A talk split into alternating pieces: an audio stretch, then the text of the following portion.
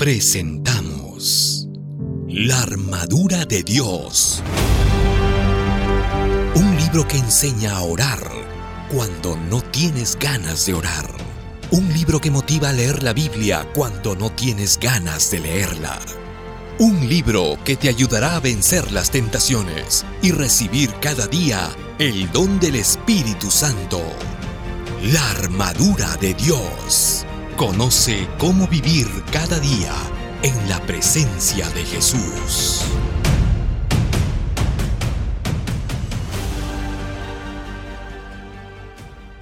¿Cómo estás? Bienvenido. Día 3. Orar no es rezar.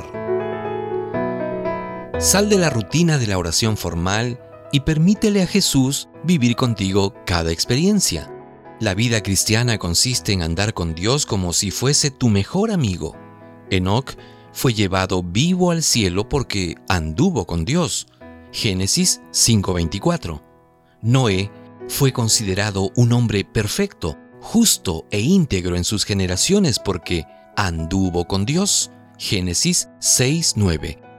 Cuando Abraham tenía 99 años, el Señor se le presentó y lo desafió a andar con él y ser perfecto. Génesis 17.1. David fue considerado amigo de Dios porque anduvo con Dios. Salmos 116, versículo 9. La Biblia está llena de ejemplos de hombres y mujeres que hicieron de su vida espiritual la maravillosa experiencia de caminar con Dios. La caminata de ellos con el Señor no fue un compañerismo místico y esporádico, sino real, vivo y permanente. Ellos anduvieron en la tierra y sin embargo vivieron con Jesús en las cortes celestiales porque cultivaban el compañerismo permanente con Él. Eso es lo que afirma el espíritu de profecía. Entiéndase y elévese el alma para que Dios pueda concedernos respirar la atmósfera celestial. Podemos mantenernos tan cerca de Dios que en cualquier prueba inesperada nuestros pensamientos se vuelvan a Él tan naturalmente como la flor se vuelve al sol. El camino a Cristo, página 100. Entiéndase, si no logras entender lo que significa andar con Cristo, siempre sentirás que tu oración no pasa del techo. La oración se transformará en un fardo difícil de ser cargado, un deber que es necesario cumplir al levantarse, y antes de dormir, pero si te propones andar con Jesús y abrirle realmente el corazón, tu experiencia cristiana cobrará el olor de las rosas del campo y el sabor de la miel silvestre. Te levantarás cada día para enfrentar las luchas y dificultades de la vida, pero nunca te sentirás solo. Podemos mantenernos tan cerca de Dios que, en cualquier prueba inesperada, nuestros pensamientos se vuelvan a Él tan naturalmente como la flor se vuelve al sol. Por eso, el consejo inspirado es, entiéndase y elévese el alma para que Dios pueda concedernos respirar la atmósfera celestial. ¿Ya imaginaste? Vives en este mundo rodeado de injusticias, violencia, dolor, enfermedad y muerte, pero respiras la atmósfera celestial, porque Jesús está a tu lado por donde quiera que vayas. La hipocresía de la oración. En el Sermón de la Montaña, Jesús habló a sus seguidores de todos los tiempos acerca del peligro que significa el formalismo de la oración.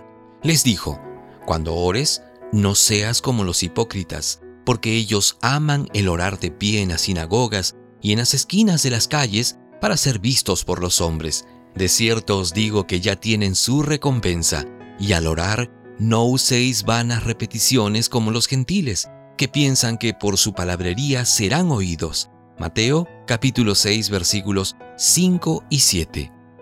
Se supone que si oras es porque deseas acercarte a Dios, pero Jesús enseñó que muchos, al orar, en vez de acercarse a Dios, se alejan de Él. ¿Cómo sucede esto? Por causa de la hipocresía de la oración. ¿Y en qué consiste la hipocresía durante la oración? en el hecho de decir lo que no sientes. La expresión usar vanas repeticiones en este texto es el verbo griego batologeo. Jesús dijo, al orar, no uséis vanas repeticiones. En griego sería no batologuéis. Matologueo significa hablar por hablar, decir algo que se repite siempre, hacer lo que el loro hace, que aprende tres o cuatro palabras y las repite todo el tiempo, aunque ni siquiera sepa lo que está diciendo. Matologuear es lo contrario de lalear, que significa hablar consciente de lo que se está diciendo. La advertencia del maestro es para que al orar no cometas la insensatez de hacer lo que hace el oro, que no caigas en la rutina de decir siempre las mismas cosas, solo para cumplir un deber espiritual. A fin de cuentas, Dios sabe todo lo que necesitas, ya que la oración no tiene por objetivo informarle a Dios de tus necesidades, sino cultivar el compañerismo con Jesús, hacerte sentir cerca de Él y disfrutar de su presencia.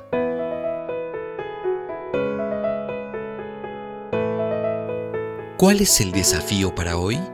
Hoy vamos a caminar todo el día con Jesús, ¿de acuerdo? Al lugar a donde vayas o en el lugar donde estés, sea en tu casa, en tu trabajo, en la calle o en el mercado, donde te encuentres, conéctate mentalmente con Jesús. Si estás solo, háblale en voz audible. Y si estás en medio de gente, habla mentalmente con Él. Cuéntale todo lo que estás viviendo, pero ojo, siempre sin agradecer ni pedir nada. Empecemos. Hemos presentado La armadura de Dios, el último libro del pastor Alejandro Bullón. Conoce cómo vivir cada día en la presencia de Jesús. Hasta la próxima.